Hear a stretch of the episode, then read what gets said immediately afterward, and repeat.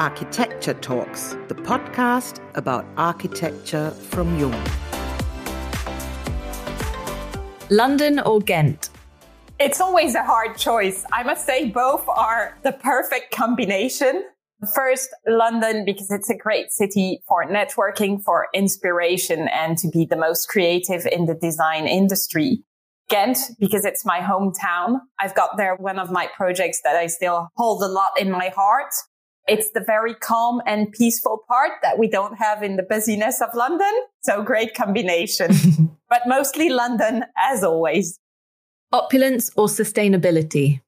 Definitely sustainability. It's a word for me that has been used a lot. I would more say building beautifully, for example, like using with local materials, local craftsmanship, and also their resources. When I mean resources, it's all the furniture, all the old items that they could have available locally. Opulence is never something that has been close to me because I tend to not decorate, but bring places to life by handpicking great materials and objects. Technology or craftsmanship? Craftsmanship, because I believe that we were doing great things centuries ago and buildings are still standing. So let's continue with that. Though we cannot get out of technology, which we still need. And definitely, I think that technology has bring us a great push in terms of visibility and knowledge of different brands. Geraldine Dohogne can tell you a lot about what happens when each project begins with thinking outside the box. She runs a global interior design firm with projects spanning the entire world, from Vietnam to Namibia and Belgium to Nepal. But no two details are alike because the design's the result of a deep dive into the local culture, searching for and finding old materials and craft techniques and linking nature and technology.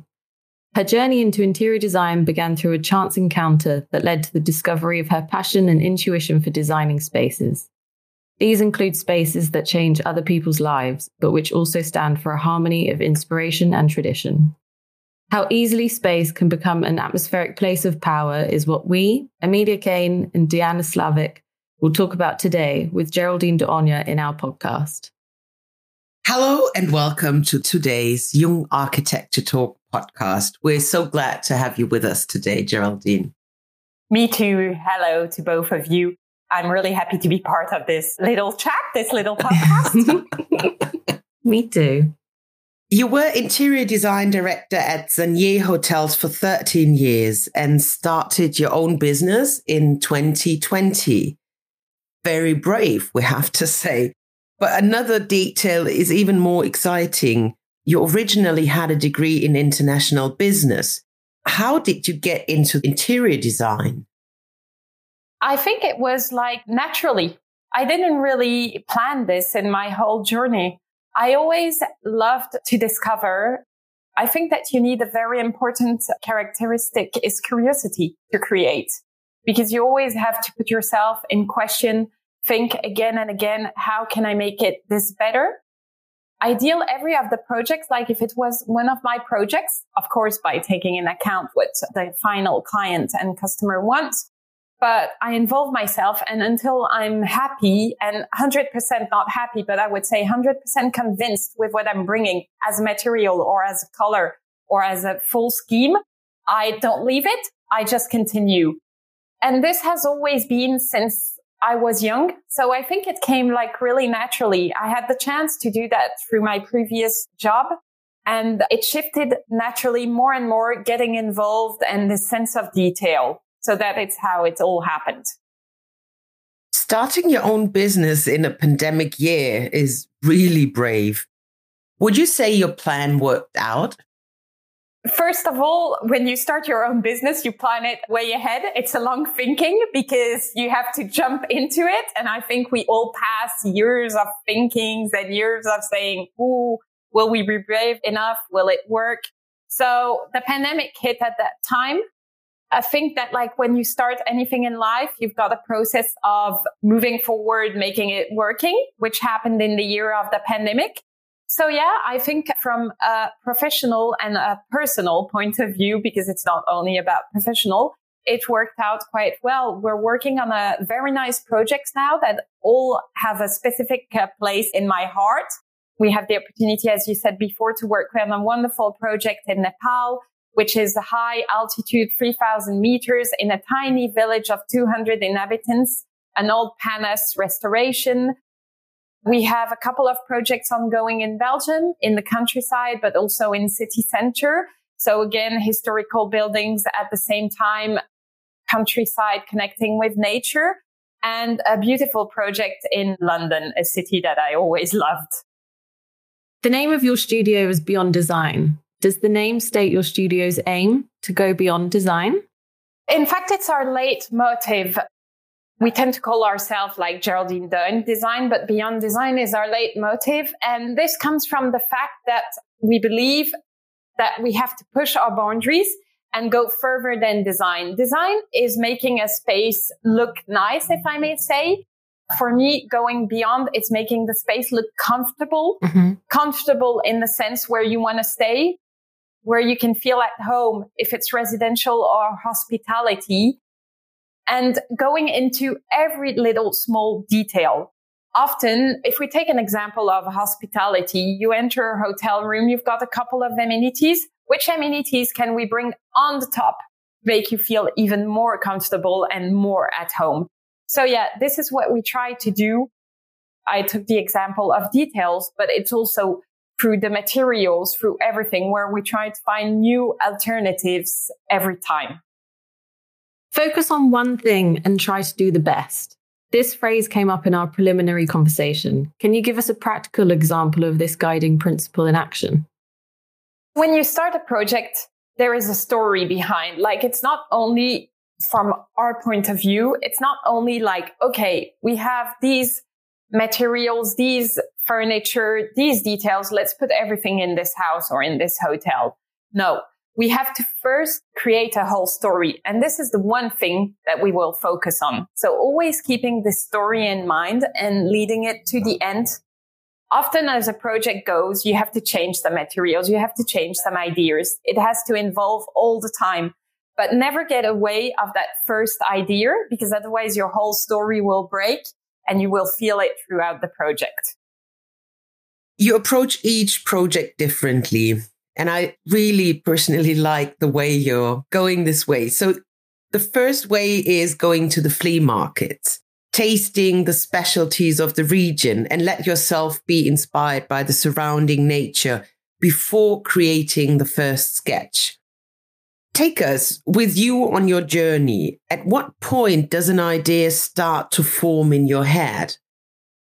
First of all, in a project, or you can have an existing building, or you can have a piece of land. From there, it's already too different. From a building already existing, your ideas can start and forge. If your land was used for farming before or whatever, it can also forge your idea. If it was just a piece of land, then you have to go more deeper in research. But every time you can have one idea and then it just gives throughout this journey around the country or around the area, it gets filled in with all these little details that you can find on the road on your travel journey.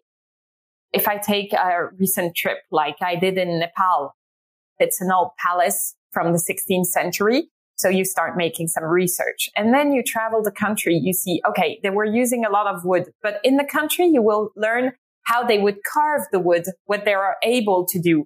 And from there, you start building. Okay, with that wood, I'm able to do that. I can do columns to hold the palace, recreate these different areas, or are they able to make furniture out of it? That maybe no. So let's find another idea. And this is how the ideas start to grow little and little. You go and taste the great food they have and the drinks. And from there, you look at every pan and everything that's on the table and you just take it and make it like to recreate the space. We found one wonderful quote in an interview with you. In London, I never go to the same restaurant more than once. it keeps my taste buds and curiosity sharp. That is a good tip for our audience, right? I still do it. There are only four. I went two or three times already, but in four years, I think it can work. But I still continue doing that like every time. And everybody knows, okay, we go out, let's leave Geraldine with a pick and then a suggestion because we know she wants to try new places.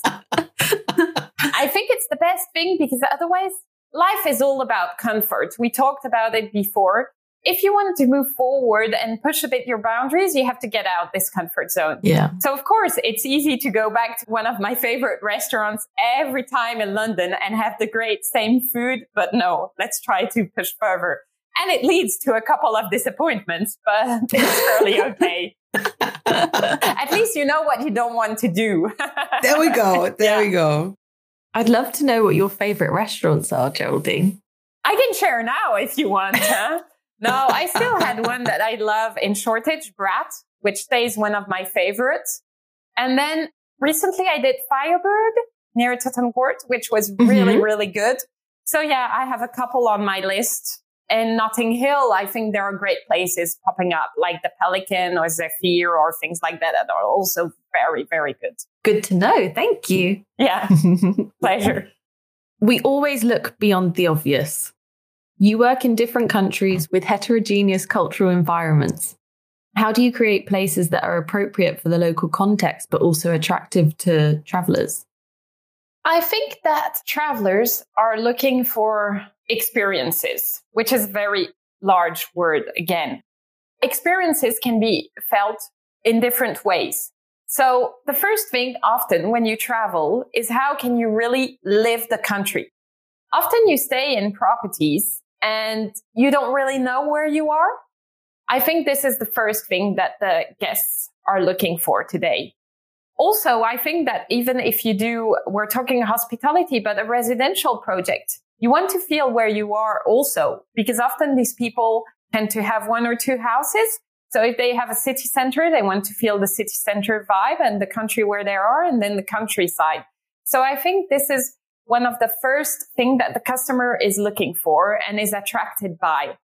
They are looking also I go back to this word comfort that I use a lot, but to all these details and comfort, you can feel it also by the look and feel. So see like warm colors, materials. It doesn't have to be like overcrowded or opulent, as you were saying before, but it just has to be the right balance. Mm-hmm. And also, like if people can experience a bit the history of the place. So you see that you can construct a house in how they were living before, or you use the materials, or, you know, customers also love to come and handpick objects and go home with the object to bring a souvenir and very local object. So I think that bringing that, it appeals the customer rather than attracting him. He is directly interested in staying in places like that. And it goes even beyond because you can have an amazing land. You can do the best design, but the people that after interact, operate the property are part of the whole story. And this is where it links to food, wellness, well-being. I tend to use well-being because for me, sports is as important as spa today, but also to how you are welcome, all these little details. How can you implement design authentically throughout the world? What does it mean to be at home worldwide for you? Being at home is when you open a door and you say, Ooh, I feel good. And I feel how I want to be and how I can be who I want to be. Like live, I have my little hook to read my newspaper in the morning. And then at the same time, the other person can be on the terrace looking at the sunrise. You can go and do your fitness. You can go and have a breakfast along the beach if you're near the beach or in a nice cafe downstairs. So I think this is like home. It's making the guest feel how they want to be. And this is how I would express the definition of home and having this feeling like I want to go back in my room and not stay on the beach all day if you're in a beach resort. It sounds so easily explained, but I think it's really hard to be that easy designed. Design is like every job, you have amazing parts, harder parts. I think the creative part is quite inspiring. You can find great ideas. It's not easy to find the ideas because you do one project, it's the first one, let's go for it. But then when there are different ones, you always have to find these new ideas that are quite hard. But once you have them, the story behind and everything, it's more flowing. I must say that one of the biggest constraints that we have now is about pricing because everything raised so much in price. Before you could do really nice things at an affordable price. If it's hospitality or residential, it's the same. It's a business in the end. Private people do an investment hospitality, they want a return on investment. It's the same. So they're all very cautious on spending. And this is the most difficult part of a business nowadays, I must say. Would you say that the culture clash is easier to implement in the hotel design or are the wishes of the private clients in the meantime also transferable? I think it's easier in the hospitality mm-hmm, industry mm-hmm. because it's dedicated to many people. You create a project and you hold to it. Whereas residential, you've got the heart of the clients that stay in general much more involved. And the clients are generally well traveled. They brought a bit of pieces from everywhere. So you have more this mix of culture in the house, which is great too, because in the end, instead of having maybe one culture, you face 10 different cultures. It's just about making them work together. And this is the main challenge, which can be made quite easily. But this is like, I must say, the difference. Your projects can't be pigeonholed. You balance opulence with luxury and sustainability and cover everything from a huge private villa in London to a project in the Belgian Ardennes that connects existing buildings with biophilic design. How can design solve and or connect the challenges? We face more and more this administration where people tend to prefer to have the old contrasting completely with the new and the contemporary side. Before we were trying to continue the old, whereas nowadays they tend to push to have the difference. So you can have a great old building, like in the middle of the countryside in Ardennes, which has his history from a couple of centuries ago, and you can maintain that. And then you can build around it. You can bring in cottages I say bring in because we try to be very light on impact on the nature. You can bring in much more contemporary cottages that contrast with this old house and it works perfectly. It's just about blending it into the nature. Also, when you have houses like you were talking about London, you try to keep the little ornaments or the details that were existing in the house. So it can go from a piece of stone. It can go from a ceiling cornice there are a couple of little details. In general, it is more the outside that is listed rather than the inside. But we always try to keep these details and make them work with the new materials. And I think that the contrast of both can be really interesting. And it can also highlight the old parts, the antique parts of the buildings or of what is left from a building. How have design requirements changed in recent years? the economic side of a project. I think that this has involved a lot in the recent years. I think also in hospitality, a hotel is not anymore something where you only sleep. Before we were going to a hotel, the only thing we wanted is a great bed and great pillows. Even though I think the sleep has emphasized a lot. People are not looking anymore for a good bed and a good pillow. They're looking for a very good bed and pillow because sleep has become one of the major issues nowadays. Also, we can go back to this word of experience that we talked previously. They want to go further than that. They want the food. They want the well-being and they want all this in one place if they can. They love also shopping. I think this is something like the little niche products, the discovery that they can find locally and bringing back home. I think it changed in that direction. There was this big discussion at one point where hotels would become co-working spaces. We have to make the spaces hybrid and can we work there? I think it popped really at the end of the pandemic. But nowadays people are returning a bit more to travel and work separation. We see people are going more and more back to offices. So I think this changed but definitely people don't like to sit only in a restaurant anymore. And I think this is like everyday challenge. You go in a restaurant wherever you are in the world because you can sit at a bar or at a table. Because you can have a drink or you can eat or you can even enter in the middle of the afternoon and grab whatever you want. So I think the challenge is more that nothing is secluded anymore. All the spaces have to work together and be operated all day round, if that makes sense. Yeah. Mm-hmm. Of course, we had a look on your Instagram channel before we went into our discussion here. What you are doing is a little different to the others. You're showing insights into your way of thinking, new places, the power and scent of nature, and simplicity. Others prefer to show off their luxurious suites, etc., which you could definitely show off as well. But why are you taking this different path? I think that it all starts about the definition of luxury, maybe.